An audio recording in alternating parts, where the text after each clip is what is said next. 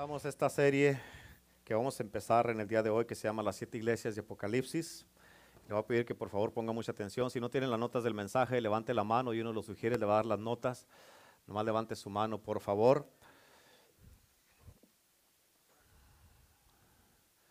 Este, vamos a empezar, obvio, en el orden que está escrita en el libro de Apocalipsis. Amén. Amén. Y vamos a empezar con la primera iglesia, que es la iglesia de Éfesos. Apocalipsis, si, no, si trae su Biblia, por favor, ábrala en el libro de Apocalipsis capítulo 2. Apocalipsis capítulo 2, por favor. Si no sabe dónde está, es el último libro de la Biblia. No ande buscando en Génesis. ¿Estamos listos? Apocalipsis capítulo 2.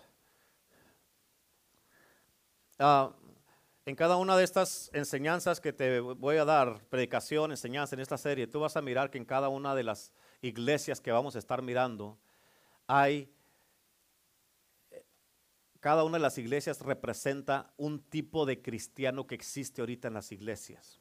¿ok? Y eso lo vamos a estar mirando a través de cada ah, mensaje. Así es que hoy día vamos a empezar con la iglesia de Éfesos. En Apocalipsis capítulo 2, versículo 1 al 5, la Biblia dice, escribe al ángel de la iglesia en Éfeso. ¿A quién le escribe? ¿A quién le escribe? O sea, esta carta es al ángel de la iglesia de Éfeso. El que tiene, el, que tiene las siete estrellas es el que está escribiendo esta carta. Amén. Dice, el que tiene las siete estrellas en su diestra, el que anda en medio de los siete candeleros de oro, dice esto. Yo conozco tus obras y tu arduo trabajo y paciencia y que no puedes soportar a los malos y has probado a los que se dicen ser apóstoles y no lo son y los has hallado mentirosos. Y has sufrido y has tenido paciencia y has trabajado arduamente por amor de mi nombre y no has desmayado. Pero tengo contra ti que has dejado tu primer amor. Recuerda por tanto de dónde has caído y arrepiéntete y haz las primeras obras, pues si no, vendré pronto a ti y quitaré tu candelero de su lugar si no te hubieses arrepentido. Quiero que mires de que de estos cinco versículos salieron todos los puntos que están en tus notas. Y en el capítulo 2 de Apocalipsis, quiero que entiendas esto. Ahí deja la Biblia abierta para que mires un versículo. En el capítulo 2 de Apocalipsis empieza esta sección que es describida en el capítulo 1, versículo 19. Si miras ahí en tu Biblia, es capítulo 1, versículo 19, y dice las cosas que son. ¿Miras eso?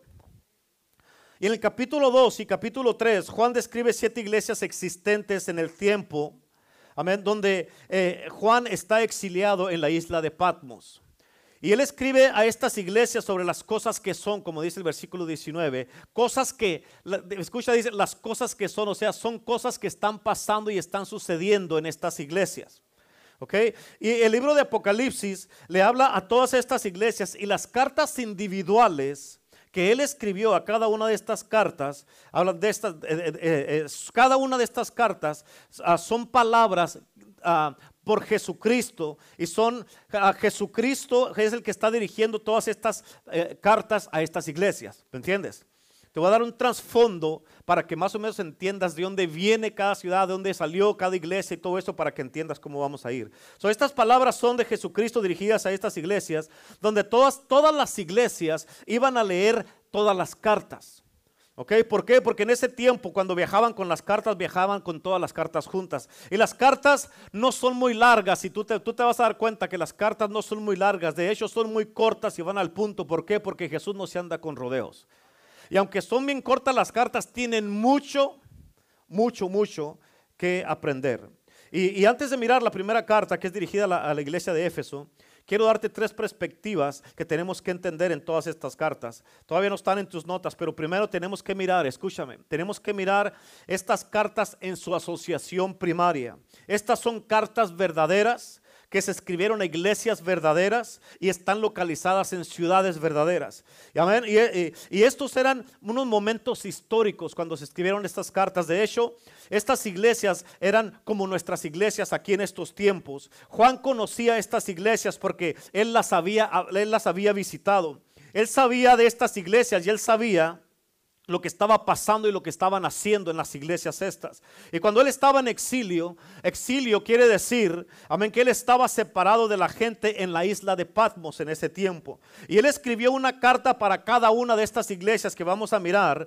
Y él les habló a estas iglesias sobre las realidades que estaban pasando en cada congregación. Okay? Y cada una de estas cartas empieza con las palabras, yo conozco tus obras. ¿Ok? Y cada una de las cartas tiene una promesa para los que salgan vencedores, pero escucha, cada mensaje está diseñado para la necesidad específica de cada iglesia o para lo que estaba haciendo cada iglesia. ¿Ok?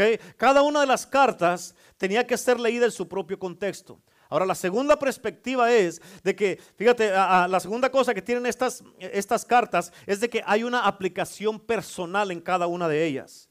El gran valor de estas cartas es que identifica el tipo de cristiano que viene a la iglesia, no nomás en aquel tiempo, sino en este tiempo también. Y al estudiar el contexto de cada una de estas cartas, vamos a identificar personas en la generación que vivimos nosotros, así como fue escrita para aquel tiempo. Y nos van a recordar de gente y de lugares, amén, que manifiestan las características de todas estas cartas que fueron escritas, amén, para, para todas estas iglesias. La Biblia dice que, que, el Señor es el que está buscando o investigando en estas iglesias. En el capítulo 1 dice la palabra de Dios, habla de los ojos de fuego.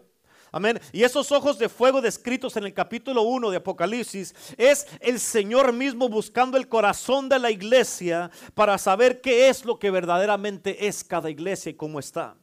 Amén. Y fíjate, la verdad, la, la verdad eh, a como está ahorita todo, la verdad que sería muy bueno para cada iglesia en el mundo, saber y conocer el corazón de quien es la cabeza de la iglesia, que es Cristo. Amén. ¿Por qué? Porque estamos en un tiempo donde hay muchísimos problemas y muchas cosas que están pasando en la iglesia moderna. Y yo sé que todos esos problemas que existen en estos tiempos en las iglesias se pudieran solucionar si nosotros pusiéramos atención y pusiéramos por obra todas las recomendaciones que Jesucristo, que Jesucristo nos da a cada uno de nosotros en estas cartas. Y es interesante Quiero que pongas atención porque es interesante que cada una de estas iglesias tenía que leer las cartas que se les escribieron para cada una de las otras iglesias. ¿Por qué? Porque todas están en el mismo libro de Apocalipsis. Amén. Así es que cada, cada iglesia se dio cuenta de, de, algo que existía en las otras iglesias. Y algo que debes de entender, que lo que Cristo piensa de la iglesia, tienes que, eh, acuérdate de esto, lo que Cristo piensa de la iglesia es algo que ninguno, ninguno de nosotros, ninguna iglesia, ningún cristiano debemos de tomar a la ligera. Lo que la gente o el mundo piense de la iglesia no es tan importante como lo que Cristo piensa de la iglesia. ¿Cuántos dicen amén? Amén. La opinión de Jesucristo es lo que importa. ¿Por qué? Porque Cristo es el fundador de la iglesia y Él es el Señor de su iglesia. Amén. No tenemos que imaginarnos ni, ni estar tratando de figurar. No tenemos que imaginarnos lo que Él está pensando. Porque si tú lees con cuidado, en estas cartas nos dice claramente lo que Él piensa. Amén. Y pensando, pensando en lo que Cristo piensa de la iglesia, nosotros debemos de hacer una aplicación personal a nuestras vidas de acuerdo a lo que dice cada carta. Amén. Cada uno de nosotros en nuestra propia vida, en nuestro propio corazón. Ahora, también si lees con cuidado, la tercera cosa que vamos a encontrar en todos estos mensajes de las siete iglesias es una anticipación profética. Amén, que tiene cada una de estas, cartas, porque se, escribieron en aquel entonces, pero son proféticas para nuestro entonces también. Amén. Y déjate explico lo que quiere decir esto, porque estudiando estas cartas y en el estudio que hice de todo esto, cada una de estas iglesias, estudiando las cartas y, las iglesias y la condición de la iglesia, cada una de estas iglesias representa ah, siete, diferentes edades en la historia de la iglesia. Por ejemplo, la iglesia de Éfeso es la primera iglesia, representa la primera iglesia que está registrada para nosotros en el libro de Hechos. Okay. Ahora, ¿cuál es la última ah, iglesia en la lista? Es la iglesia de la Odisea. Y la Biblia dice que esa iglesia fue vomitada. ¿Por qué? Porque no era ni fría ni caliente, era tibia. Así es que ya, ya sabes lo que te espera si eres un cristiano tibio. Amén. Y era como algo tan asqueroso que Dios la tuvo que vomitar de su boca. Y créemelo, Amén. Esa es la iglesia y es el tipo de iglesia que va a estar en la tierra cuando Jesucristo regrese y se va a llevar a su iglesia. Mucha gente piensa que ahorita ya estamos en la edad o que estamos viviendo en el tiempo de la iglesia de la Odisea, que es la última iglesia. Y solamente a pensar, solamente ponte a pensar cómo está el mundo ahorita.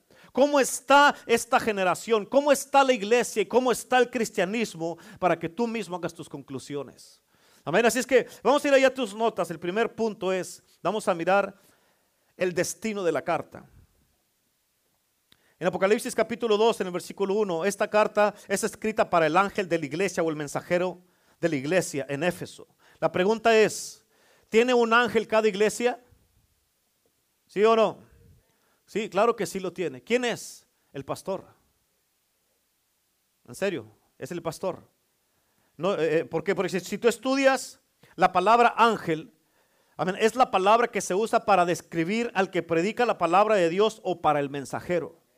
Amén. Y estas fueron cartas escritas en el lenguaje del Nuevo Testamento. Amén. Y se le dio la carta al ángel de la iglesia, en otras palabras, al pastor de la iglesia. Ahora, en el libro de, el libro de Efesios fue escrito para la iglesia, obvio que estaba en Éfeso. Por eso podemos conectar a Apocalipsis capítulo 2 con el libro de Efesios. La iglesia de, Éfesos era una ciudad cultural. Te voy a dar un trasfondo de esta ciudad. Era una ciudad cultural llena de gente rica y de gente pobre. Era la casa de una de las siete maravillas del mundo, el templo de Diana. El templo de Diana era el templo de la inmoralidad. Amén. Mucha ganancia estaba generando esta ciudad por la venta de las estatuas de la diosa Diana. Había mucha prostitución en esa ciudad. Y Pablo estableció esta iglesia en la ciudad de Éfeso. Y Pablo mismo escribió una carta para esta misma iglesia en Éfeso. Pablo estableció a Timoteo como el pastor para esta iglesia en Éfeso. Amén. Hay dos cartas que recibió Timoteo cuando era el pastor de la iglesia en esta ciudad de Éfeso. Una la recibió de Pablo y la otra de Juan. Amén. Solo imagínate pastorear una iglesia en esta ciudad de Éfeso, en la situación inmoral en la que estaba esta ciudad. Ahora, Juan vivió en un tiempo en Éfeso y ahí fue cuando él fue arrestado y exiliado a la isla de, a la, isla de Patmos, donde pasó sus últimos días. Y, fue donde él escribió todo el libro de Apocalipsis y la carta, que es la primera carta que fue escrita al ángel ah, de la iglesia de Éfeso. Te dije todo esto para que más o menos entiendas y te imaginas cómo estaba esta ciudad. Ahora, en cada una de estas cartas, antes de que empiece cada una de estas cartas, tienes que entender esto, el escritor de cada carta es Jesucristo. Y Él se describe a sí mismo en cada una de estas cartas. De hecho, todas las cartas tienen una descripción de Jesucristo. Y se enfoca en un aspecto de sí mismo, de cómo es Cristo, de acuerdo a la necesidad y lo que está haciendo cada iglesia. ¿Cuántos entienden eso? Por eso en el versículo 1 dice, escribe al ángel de la iglesia en Éfeso, el que tiene las siete estrellas, es el que está escribiendo esta, esta carta a su diestra, el que anda en medio de los siete candeleros de oro, dice esto, escúchame, es algo asombroso mirar que, que a, como Cristo entrega las cartas a cada, a cada una de estas iglesias, Él se enfoca en una parte de lo que es Él mismo, describiéndose a sí mismo. Amén. Él aplica una parte de sí mismo y lo aplica a cada iglesia y a la necesidad de cada iglesia y lo que está haciendo cada iglesia. O sea, Él se presenta de una manera de acuerdo a lo que esté pasando en ese lugar. Y quiero que entiendas esto. La sustancia del libro de Apocalipsis es Jesucristo, no la bestia.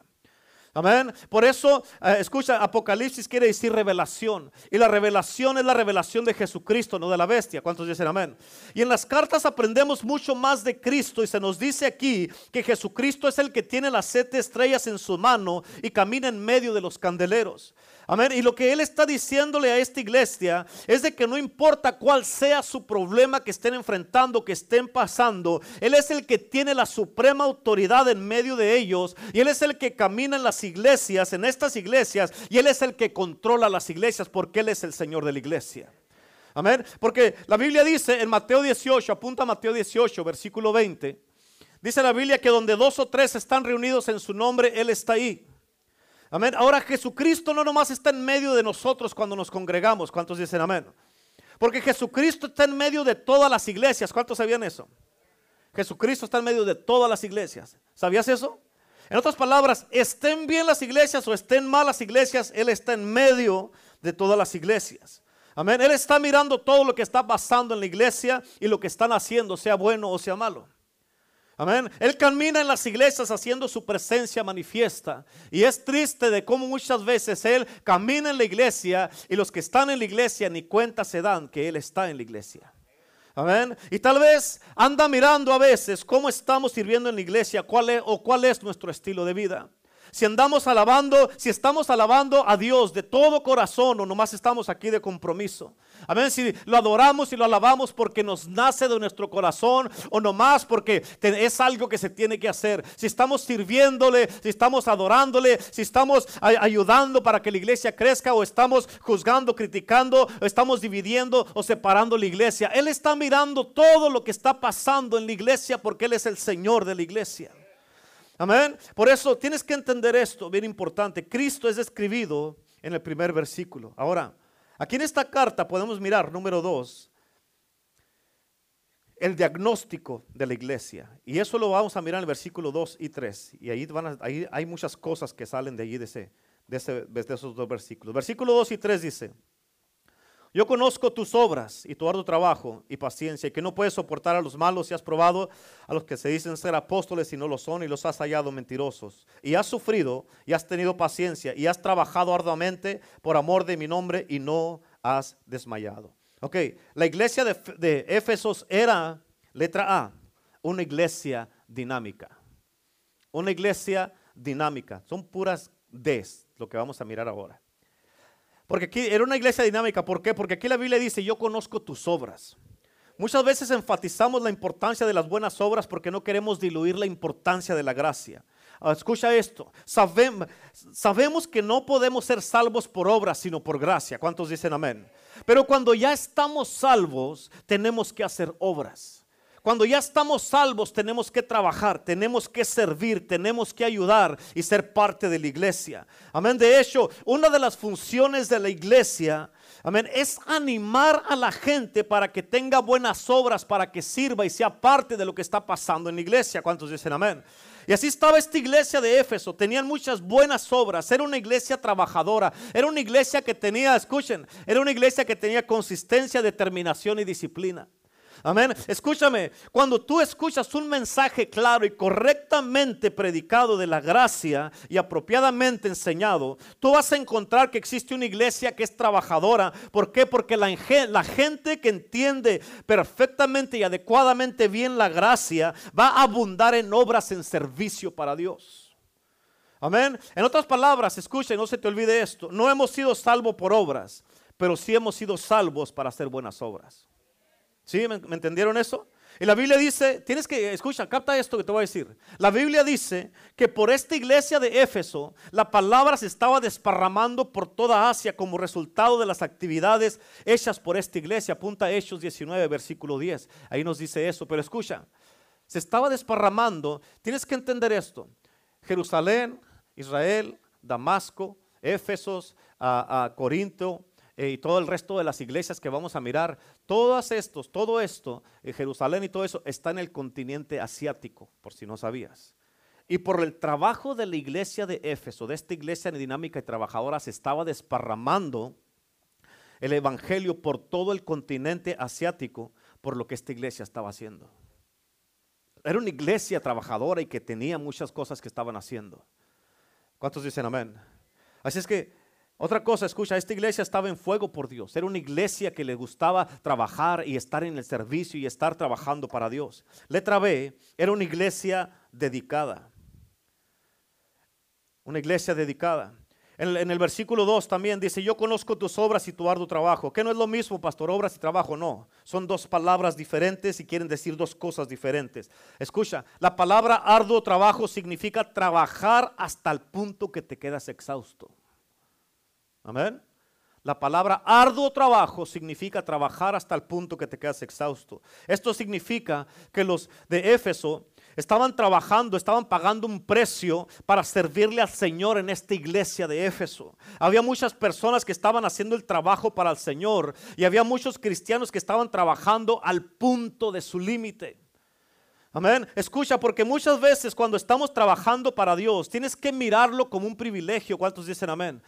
Escuchaste lo que dije, cuando estamos trabajando y sirviendo en la obra de Dios, tienes que mirarlo como un privilegio, porque el momento que tú ya lo miras como una carga o como una obligación, o es que tengo que ir, amén, no tienes que venir, vienes porque quieres estar aquí, amén, es que tengo que servir porque si no hago esto me van a regañar, no, no tienes que hacerlo, lo haces porque amas a Cristo.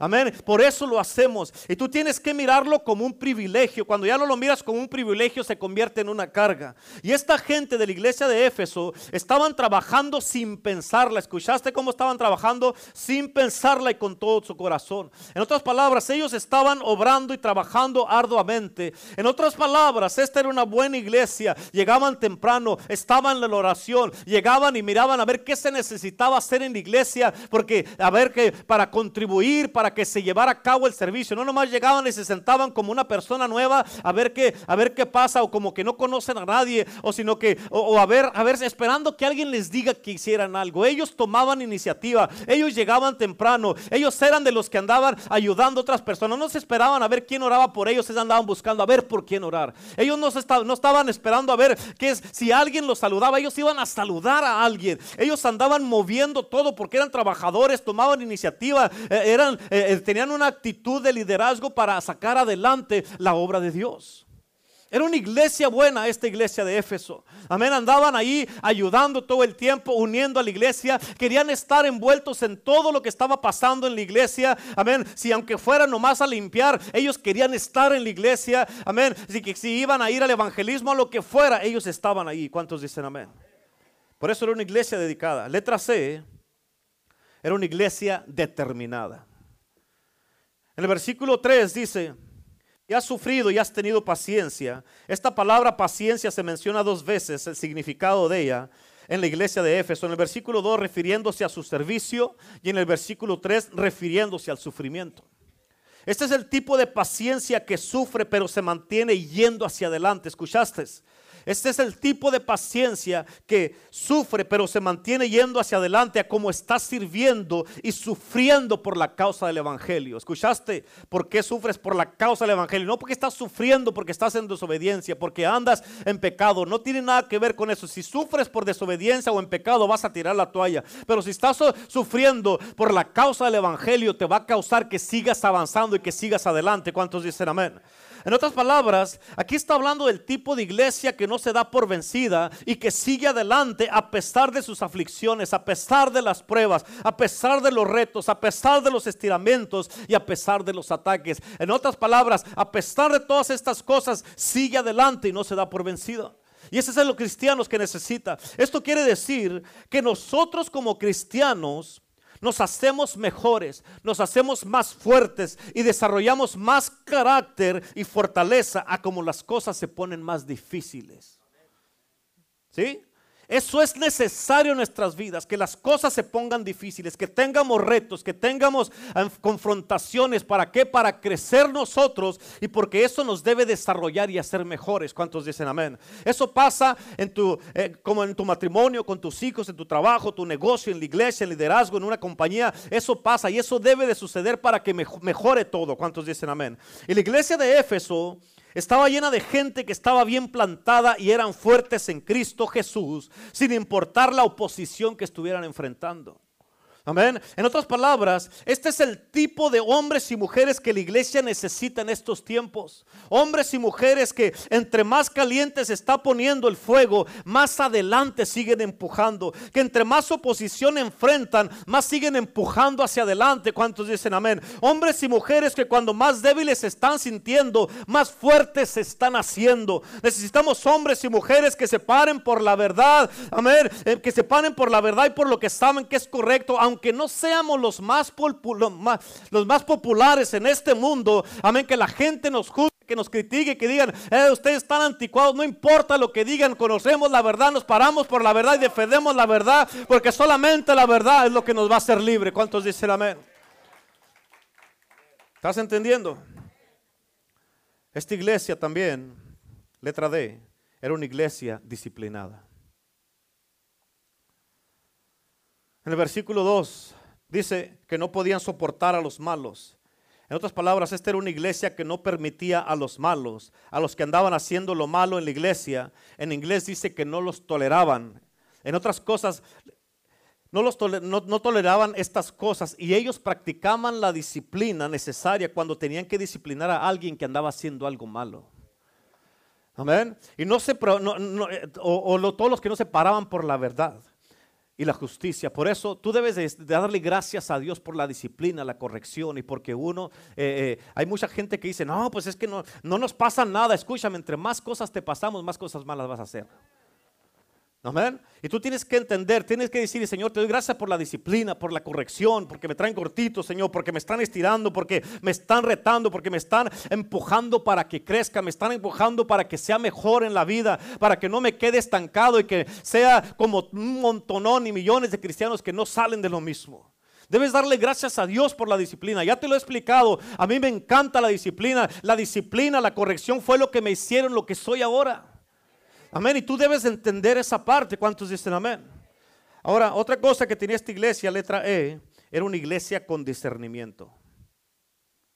En el versículo 2 dice, y has probado a los que se dicen ser apóstoles y no lo son y los has hallado mentirosos. ¿De qué está hablando aquí? Quiero que entiendas esta parte, escúchame.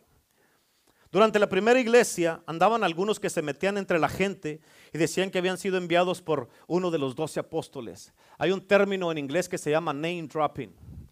Amén. Como digamos, venían, oh no, a mí ya me dijo el pastor, o yo ya hablé con una pastora, y eso causa que el liderazgo, amén, pues pierde efectividad. ¿Por qué? No, pues ya le dijeron, ya vino, viene del pastor, o viene de la pastora, y muchas veces, la mayoría de las veces no es cierto.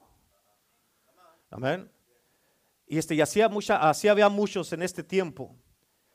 Y decían que habían sido enviados por los doce apóstoles, por uno de los doce apóstoles, y decían que ellos iban en representación o como sucesores de los apóstoles. En otras palabras decían, uno de los apóstoles puso su mano sobre nosotros, oró sobre nosotros y nos envió para hablarles nosotros a ustedes. Y usaban el nombre de los apóstoles para agarrar un interés en las iglesias estas y luego salían con sus doctrinas torcidas. Amén. Y la Biblia dice que cuando estos, estos llegaron a la iglesia de Éfesos, la iglesia los miró por lo que era y no lo permitieron. ¿Por qué? Porque tenían discernimiento.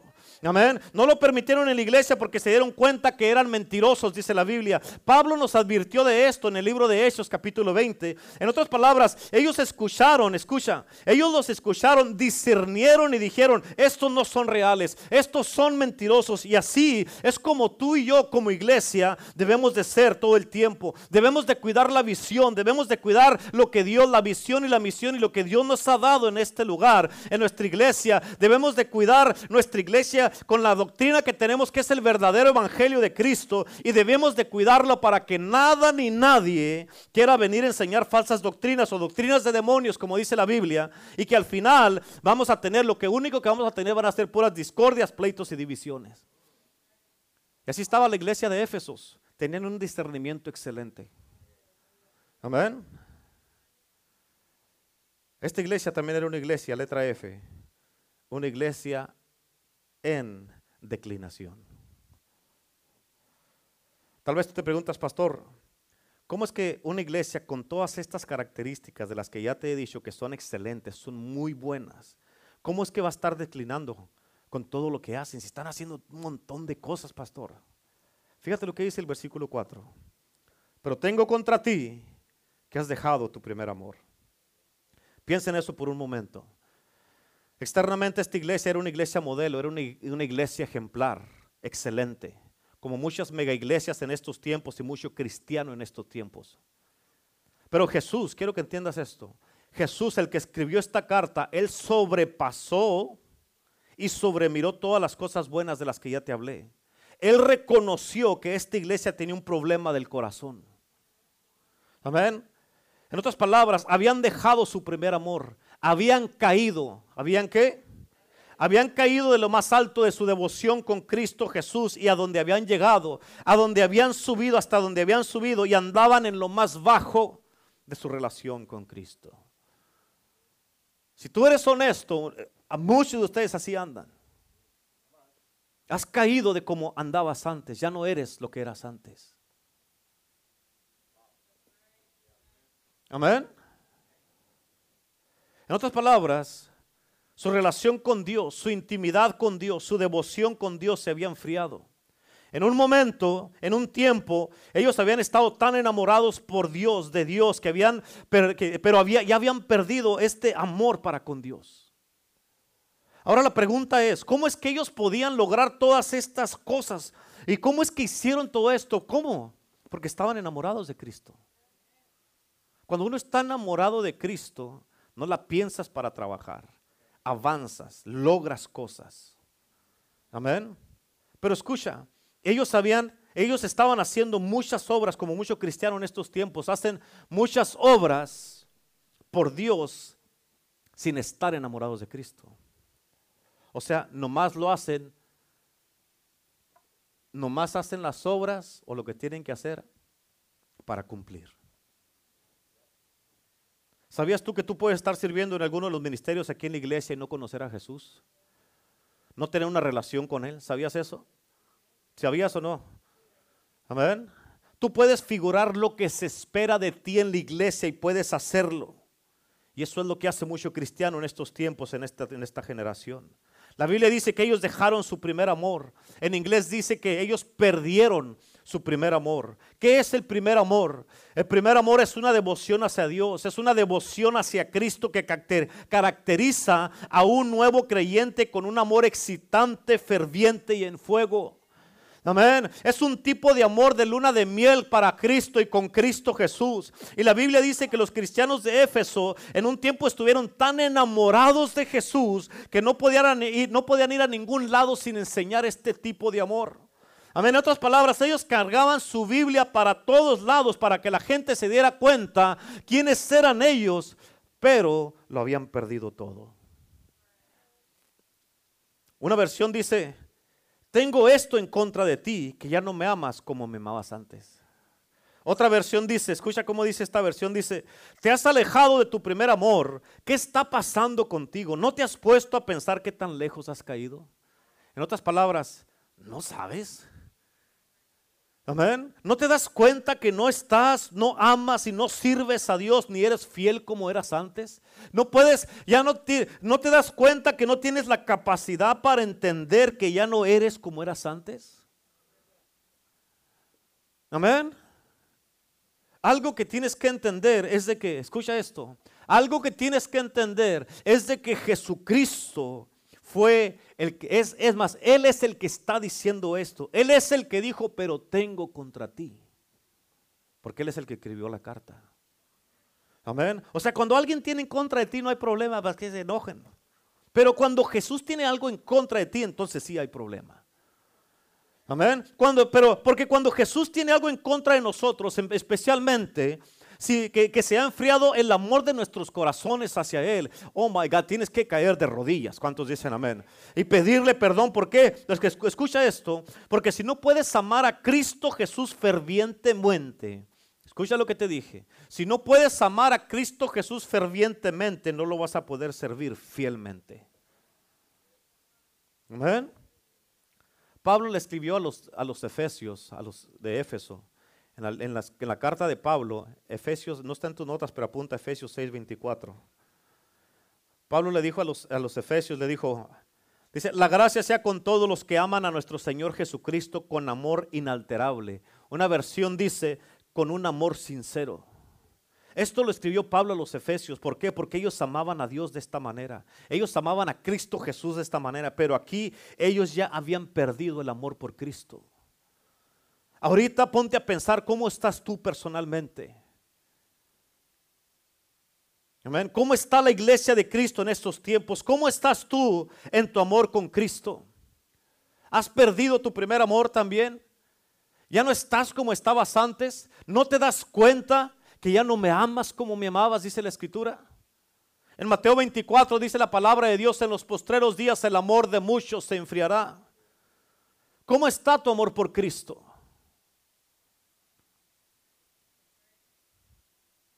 Ahora, ¿qué puedes hacer si esto te ha pasado a ti? Porque si somos honestos, así es como está la iglesia en estos tiempos y así están muchos de ustedes. Amén. O sea, ok, sí, ya, sabe, okay, ya sabemos todas las cosas buenas que hizo la iglesia, que son cosas excelentes, trabajadora, disciplinada, determinada. Amén. pero le, le afectó. Pero ¿cuál es la respuesta? ¿Qué puedo hacer? ¿Cuál es la salida, pastor? ¿Qué puedo hacer para...? Porque así está la iglesia en estos tiempos. Ha dejado su primer amor. Ponte a pensar tú, ¿cómo eras antes y cómo eres ahora? Ahorita Cristo no es prioridad en la vida de muchos. Cristo Jesús ahorita es, voy a la iglesia mientras no salga algo otra cosa. Ahorita Cristo no es como en aquel entonces que Cristo con el libro de Hechos con los apóstoles era, Cristo era su vida. Ellos vivieron para Cristo y murieron por Cristo. Y ahorita no existe ese tipo de cristianismo.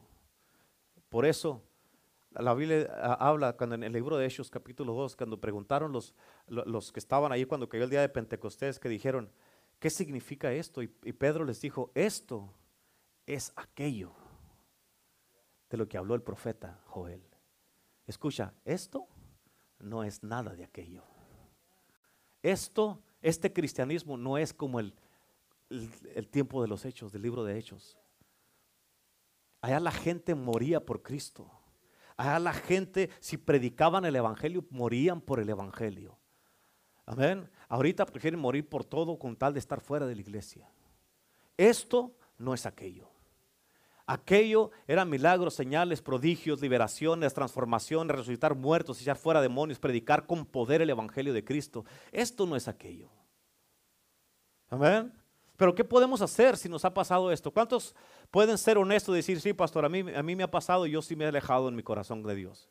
¿Cuántos pueden ser honestos y pueden levantar la mano y decir, a mí me ha pasado? A mí el que no lo ha levantado, entonces tú te deberías estar predicando. A mí me ha pasado. Amén. ¿Qué podemos hacer? Letra A, otra vez, tienes que recordar. El versículo 5 dice, por tanto, dice, recuerda por tanto de dónde has caído. Escucha, la pregunta es, ¿de dónde caíste? Mírame acá, hermano, hermana. ¿De dónde caíste? ¿Estás escuchando? Piensa, ¿de dónde caíste? Algo que tienes que saber, y nunca se te puede olvidar esto, escúchame por favor, algo que tienes que saber es de que la restauración, escúchalo, la restauración siempre empieza recordando. En otras palabras, recordando cómo era tu relación con Cristo cuando recién te salvaste y antes que habías caído. Recuerda cómo estaba tu relación. Recuerda cómo le hablabas a otra gente de Cristo y cómo le testificabas a la gente acerca del Jesús que te había salvado. Recuerda cómo traías gente a la iglesia porque estabas enamorado de Cristo. Amén. Recuerda cómo orabas por alguien para que aceptaran a Jesucristo en su corazón y el gozo y la alegría que te daba y la satisfacción y te sentías lleno. Recuerda cómo lo buscabas, cómo orabas todos los días confiando en Él sin ninguna duda. Recuerda la intimidad que tenías antes y qué pasó con esa intimidad. Recuerda que te levantabas en las madrugadas a orar eh, o te levantabas a, leer o, o despertabas y no te daba sueño y tú sabías que era Dios levantándote para qué, para tener comunión e intimidad contigo y ahora te despiertas, no te puedes dormir y te enojas porque no puedes dormirte. Amén. Recuerda cómo venías a la iglesia contento y así vivías tu vida toda la vida. Escucha, porque es muy fácil, es muy fácil estarse resbalando gradualmente sin estar realizando lo que está pasando. Es más, o estar pretendiendo que todo está bien y te estás engañando a ti mismo. Por eso la Biblia dice, no os engañéis, Dios no puede ser burlado. ¿Cuántos dicen amén? Por eso no se te puede olvidar, hermano, hermana, escúchame. No podemos seguir viviendo de la misma manera. Amén. Y por eso no se te puede olvidar. Recuerda de dónde caíste. Recuerda dónde habías llegado. Recuerda, amén, eh, cuál fue tu plataforma donde empezaste cuando recién el punto de referencia en tu vida fue el día que la primera vez que aceptaste a Cristo. Amén. ¿Y hasta dónde subiste? ¿Qué fue lo más alto que has llegado en tu cristianismo? Esa es tu plataforma, no más abajo. No te conformes un cristianismo menos que lo que habías llegado, porque ya conoces y mucho cristiano vive, eh, eh, eh, ¿cómo se dice la palabra? Viven frustrados, viven este, ah, molestos consigo mismos. ¿Por qué? Porque su espíritu mismo les está demandando lo que le diste a probar y no has subido. Te mantienes aquí mediocremente. Tu espíritu te está demandando y por eso nada te llena. Piensas que la iglesia ya no te llena, que la palabra ya no te llena, la iglesia ya no te llena. Y muchos cometen el error y se regresan al mundo. Pero el problema es que tú le diste a probar algo a tu espíritu y te lo está demandando. ¿Mm? Andas aquí y tu espíritu te dice, quiero más de lo que me diste a probar. Regrésame para atrás, regrésame a ese punto donde me llevaste y me diste a probar de las grandezas de Dios. Y lo llegas otra vez a ese punto y esa es tu nueva plataforma y ahí le sigues. ¿Mm? ¿Sí o no? Por eso no se te puede olvidar el día que aceptaste a Cristo y nunca, nunca se nos puede olvidar el agradecimiento en nuestros corazones cuando aceptamos a Cristo. No se nos puede olvidar lo que se siente estar perdidos y ser encontrados. Al momento que se te olvida eso es cuando empiezas a retroceder para atrás otra vez. Para cuando menos acuerdes vas a estar bien alejado otra vez. No se te puede olvidar el agradecimiento, el agradecimiento por todo lo que Él ha hecho por ti. ¿Escucharon lo que dije? No se te puede olvidar cómo te ha cambiado la vida, cómo te ha sanado, cómo te ha restaurado, cómo te ha liberado de muchas, cómo te ha salvado de muchas. No se te puede olvidar eso. ¿Cómo ha, ¿Cómo ha, trabajado con tus hijos, tus hijas, tu matrimonio? No se te puede olvidar, hermano, todo lo que Él ha hecho por ti, cómo te ha dado un propósito en la vida, de todas las bendiciones que has recibido de Él en tu vida. No se te puede olvidar que te bendijo con una familia, con hijos, hijas, amén, que te bendijo con un esposo, con una esposa. No se te puede olvidar las cosas buenas que Cristo ha hecho por ti. No se te puede olvidar, hermano, hermana, que te ha dado tu trabajo, te ha dado, algunos de ustedes les ha dado un negocio. No se te puede olvidar que te puso en una iglesia, en una familia. No se te puede olvidar el agradecimiento por tus hermanos, por tus pastores. No se te pueden olvidar todas esas cosas, hermano, hermana, porque cuando se te olvida eso, empiezas a regresar para atrás. Por eso recuerda, recuerda de dónde has caído. ¿Qué puedes hacer? ¿Qué podemos hacer? Letra B. Tienes que arrepentirte. En el versículo 5 el versículo 5 dice, recuerda por tanto de dónde has caído, ya lo miramos eso, y luego dice, y arrepiéntete. Ya les hemos dicho que arrepentir significa cambiar de mentalidad, cambiar tu mente, empezar a caminar en la dirección opuesta. Si vas caminando de esta manera, haciendo tu propia voluntad, haciendo lo que tú quieres, haciendo, viviendo como tú querías. Tienes que cambiar de mentalidad. Arrepentimiento significa cambiar algo en tu mente y empezar a caminar haciendo la voluntad de Dios. Amén. En otras palabras, si has dejado tu primer amor, tienes que dar la vuelta y caminar hacia Jesús una vez más. Amén. Y esto, escúchame, escúchenme todos, esto es una decisión y es un acto que tú tienes que hacer de tu propia voluntad. En otras palabras, nadie te va a forzar. Tú tienes que querer esto. No porque yo te estoy diciendo, no porque el pastor te diga, tu mamá te diga, tu papá, tus hijos, tus hermanos, no porque un líder te diga, no porque la pastora te diga, tú tienes que querer esto. Amén, porque si eres forzado a hacer algo al rato vas a decir, pues yo no quería, me forzaron y yo no quería. Amén, y vas a andar todo miserable. Esto lo tienes que querer tú. Así que si te has enfriado en tu primer amor, tú no puedes decir que no es cierto, porque de una manera o de otra tú sabes que ha afectado tu caminar en Cristo. Tú sabes que de una manera o de otra no eres como eras antes, no adoras a Dios como lo adorabas antes, no oras como orabas antes, no lees la Biblia como antes, no vienes a la iglesia como antes. A veces la piensas, estás en tu casa y es día de servicio y la estás pensando, voy o no, no tengo ganas de ir a la iglesia, no quiero ir a la iglesia. Oh, estoy, estoy este, considerando no ir. What's wrong with you? Amén.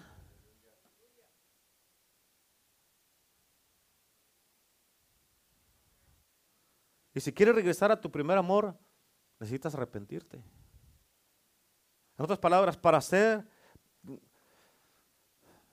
tienes que arrepentirte y parar de hacer lo que estás haciendo y no lo hagas más. Tú sabes lo que tienes que hacer y sabes lo que tienes que parar de hacer. Tú sabes lo que dejaste de hacer y tú sabes lo que estás haciendo que no debes hacer. Tienes que arrepentirte. Recuerda, recuerda de dónde has caído y arrepiéntete, dice la Biblia. Regresa. En otras palabras, esto significa haz memoria de lo que pasó. ¿Qué fue lo que pasó que dejé de orar? Amén. ¿En qué punto de mi vida me alejé aquí? Puedes estar aquí, pero en tu corazón ya no estás aquí. O yo nomás estoy aquí, nomás en lo que se me arreglan las cosas y se arreglan todos. Ahí nos vemos, escucha. No se van a arreglar. Big mistake. Amén. Recuerda, recuerda. En otras palabras, haz memoria. ¿Estás aquí o qué? Haz memoria. ¿En qué punto de mi vida? ¿En qué punto de mi vida algo no me gustó? ¿En qué punto de mi vida tropecé? ¿En qué punto de mi vida me entró una ofensa? ¿En qué punto de mi vida miré algo que no me gustó y por eso me llené de coraje? No guardé mi corazón y dejé de orar. Dije, pues voy a ir a la iglesia, pero ya no voy a, diezmar a, ver quién batalla. Ah, a ver quién batalla. Tú vas a batallar. Amén. ¿O en qué punto? Regresa, regresa. Amén. Recuerda, ¿qué fue lo que pasó? ¿En qué punto de tu vida entró algo a tu corazón que tú internamente hiciste un pacto con ese pensamiento? Y dijiste, no más. Voy a ir, pero no más. Amén. ¿En qué punto de tu vida?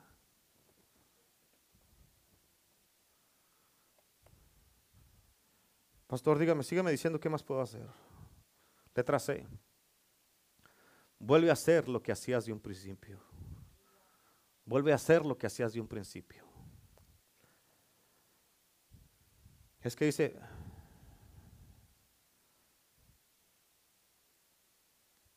recuerda por tanto de has caído, por tanto de dónde has caído y arrepiéntete. Y dice ahí mismo, y haz las primeras obras. En otras palabras, vuelve a repetir lo que hacías al principio, ¿y es? ¿Qué quiere decir esto? ¿Qué hacías cuando recién aceptaste a Cristo? ¿Te acuerdas que leías la Biblia? ¿Tenías una vida de oración? ¿Ayunabas? ¿Te levantabas en la noche a orar? ¿No te ibas a dormir sin orar? estabas investigando a ver qué iba a haber en la iglesia para estar en la iglesia. Aunque no, pues es que a mí no me toca servir, pues no puedo ir. No, yo quiero ir aunque no me toque. Yo quiero estar en el evangelismo, yo quiero estar en oración, yo quiero estar ahí. ¿Qué hay ahí? ¿Qué va a haber ahí? No, pues que nomás está entera ahí una junta, pues yo quiero ir aunque sea ir, pero quiero estar ahí. No, pues que va a haber limpieza, pues aunque sea limpio los baños, pero pues, déjenme estar ahí en la iglesia. Amén.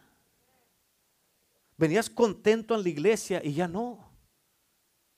Venías alegre, contento porque venías a la casa de Dios. Hay muchos que vienen como si van a un funeral ahora. En otras palabras, repite lo mismo y vuelve a hacer lo mismo otra vez. Escucha esto. Lo que, en otras palabras, lo que Dios está diciendo aquí es, para restaurar todo como era antes, vuelve a hacer todo lo que hacías antes. Amén. ¿Qué? ¿Cómo que qué? Pues lo acabo de decir. Amén para restaurar todo como era antes. Escríbelo. Para restaurar todo como era antes, vuelve a hacer todo lo que hacías antes.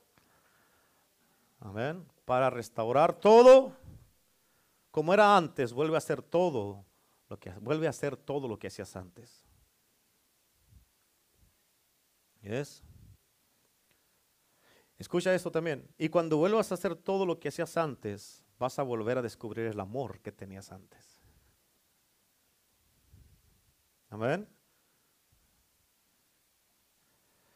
Yo te animo a que hagas una lista de las primeras obras que hacías y vuelvas las vuelvas a hacer.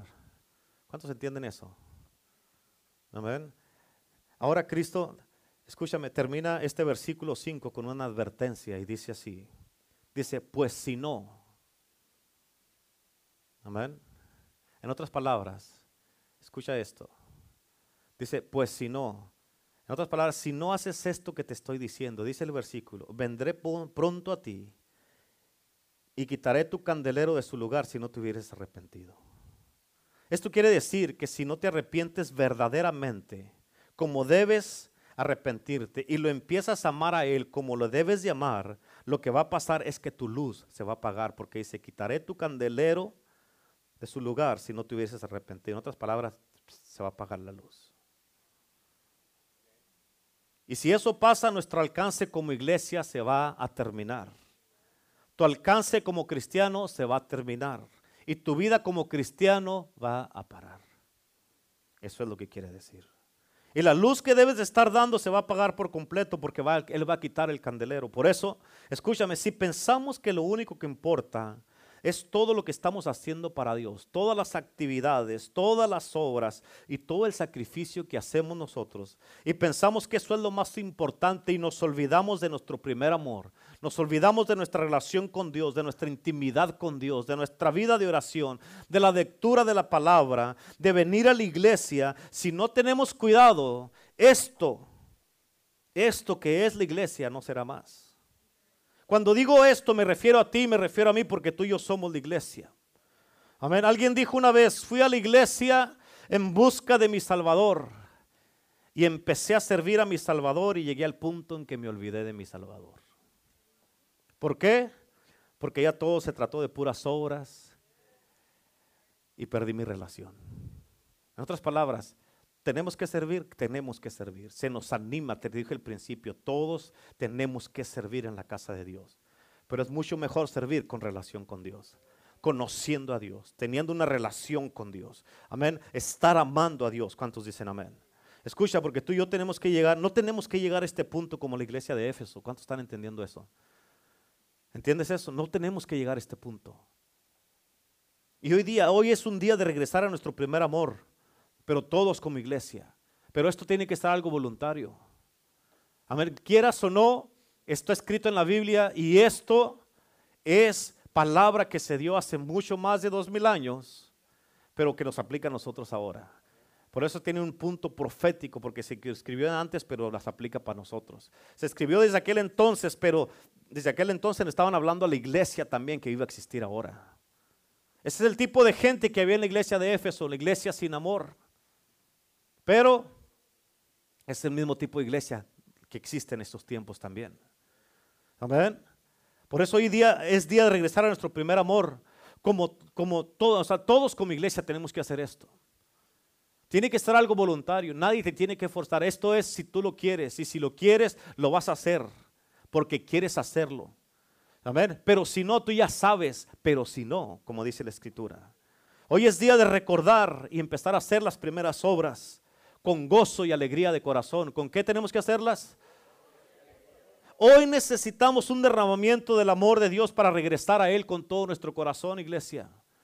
¿Estás entendiendo? Necesitamos un derramamiento del amor de Dios para regresar a Él con todo nuestro corazón. Ahora, la pregunta es, ¿por qué tenemos que hacer las primeras obras con gozo y alegría de corazón? ¿Por qué? ¿Por qué, pastor? Apunta a Deuteronomio 28. Deuteronomio 28.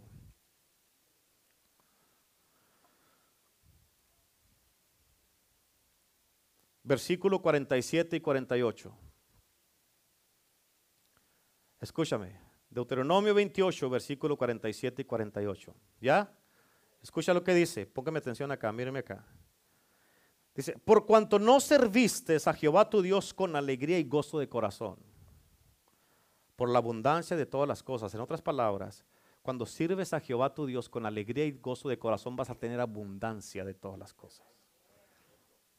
Pero aquí dice, por cuanto no lo serviste a Él con alegría y gozo de corazón, versículo 48 dice, servirás por tanto a tus enemigos que enviare Jehová contra ti con hambre, con sed, con desnudez y con falta de todas las cosas. Y Él pondrá yugo de hierro sobre tu cuello hasta destruirte. O sea, por eso es día de regresar a nuestro primer amor. Es día de recordar. Amén. Recordar de dónde hemos caído es ya de arrepentirnos, regresar a nuestro primer amor y hacer las primeras obras. Hoy es ese día. ¿Para que, no nos, para que no nos suceda esto. No queremos llegar a ese punto como la iglesia de Éfeso. Esta iglesia era excelente, tenía un montón de cosas buenas que todo el continente asiático estaba siendo inundado con la palabra de Dios, pero no tenían amor. ¿No ven? Ahora la pregunta para ti es, si se te fuera a juzgar por tu amor por Dios, fueras culpable o inocente. Te voy a juzgar porque amas a Dios. ¿Tú crees que se encontrará suficiente evidencia en ti de que amas a Dios? ¿O has perdido tu primer amor? ¿Te has enfriado? ¿Te has alejado? Ahora ya no es una prioridad. Antes que estaban esperando los discipulados para venir, ahora a veces vienen, a veces no vienen. algunos de ustedes les gustaba mucho el evangelismo y ahora ya no quieren ir al evangelismo. Todas esas son señales en la vida de una persona que ha perdido su primer amor. Y por eso dice, recuerda, o sea, ponte a pensar qué pasó y arrepiéntete, nomás arrepiéntete y empieza a hacer las primeras obras para que regreses al primer amor. Amén. ¿Cuántos entendieron la palabra en este día? La pregunta es, ¿quién quiere regresar a su primer amor en el día de hoy? Levante su mano. ¿Quién quiere regresar a su primer amor? Acuérdate esto, tienes, tú tienes que quererlo, nadie te va a forzar. Nadie te va a forzar. Y lo creas o no, ahí está en la Biblia. Lo creas o no, ahí está en la Biblia. Amén. Si te dices, no, no, eso no es para mí, perfecto, no, que no sea. Esto es para el que quiere. Josué dijo, yo y mi casa serviremos a Jehová. Amén. Yo en mi casa serviremos a Jehová. Moisés, Dios le dijo a Moisés cuando bajó del monte que se habían todos descarriado. Le dijo, tu pueblo, le dijo Dios a Moisés, tu pueblo. Y Moisés le dijo, no, este es el tuyo. Tú lo escogiste, no me lo eches a mí. Amén. Y Dios le dijo, no, ve, ve, porque tu pueblo, Moisés, se ha descarriado. Y cuando llegaron, cuando llegó Moisés, que quemó el becerro de oro que habían hecho y todo eso, hizo una línea. Y el que esté por Dios, hágase para acá. Yo y mi casa serviremos a Jehová. El que esté por Dios, hágase para acá.